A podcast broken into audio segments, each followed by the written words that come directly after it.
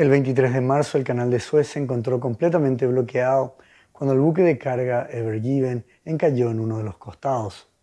El canal de Suez de 193 kilómetros conecta el Mar Rojo con el Mar Mediterráneo, o en términos más amplios, podríamos decir que conecta el Océano Índico con el Océano Atlántico.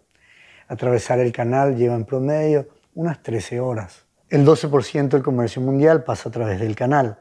Sin el canal, un buque de carga debería recorrer unos 10.000 kilómetros extra, con un sobrecosto solo de combustible de más de 300.000 dólares. Por el canal pasan en promedio unas mil millones de toneladas por año, cuatro veces más que el canal de Panamá.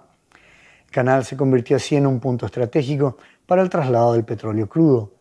Además, solo el año pasado pasaron 53 millones de toneladas de metales, 54 millones de toneladas de cereal y 35 millones de toneladas de carbón, entre otros. Actualmente son más de 165 buques que aguardan el desbloqueo. En valores, el tráfico diario de bienes es de aproximadamente 10 mil millones de dólares. Sin lugar a dudas, este evento proyecta amplificar aún más la disrupción en la cadena de suministros global, afectando a la vasta gama de productos que se comercializan internacionalmente. Esto trae como consecuencia un aumento en la escasez de contenedores y por ende un impacto en el costo tanto del flete como de los traslados.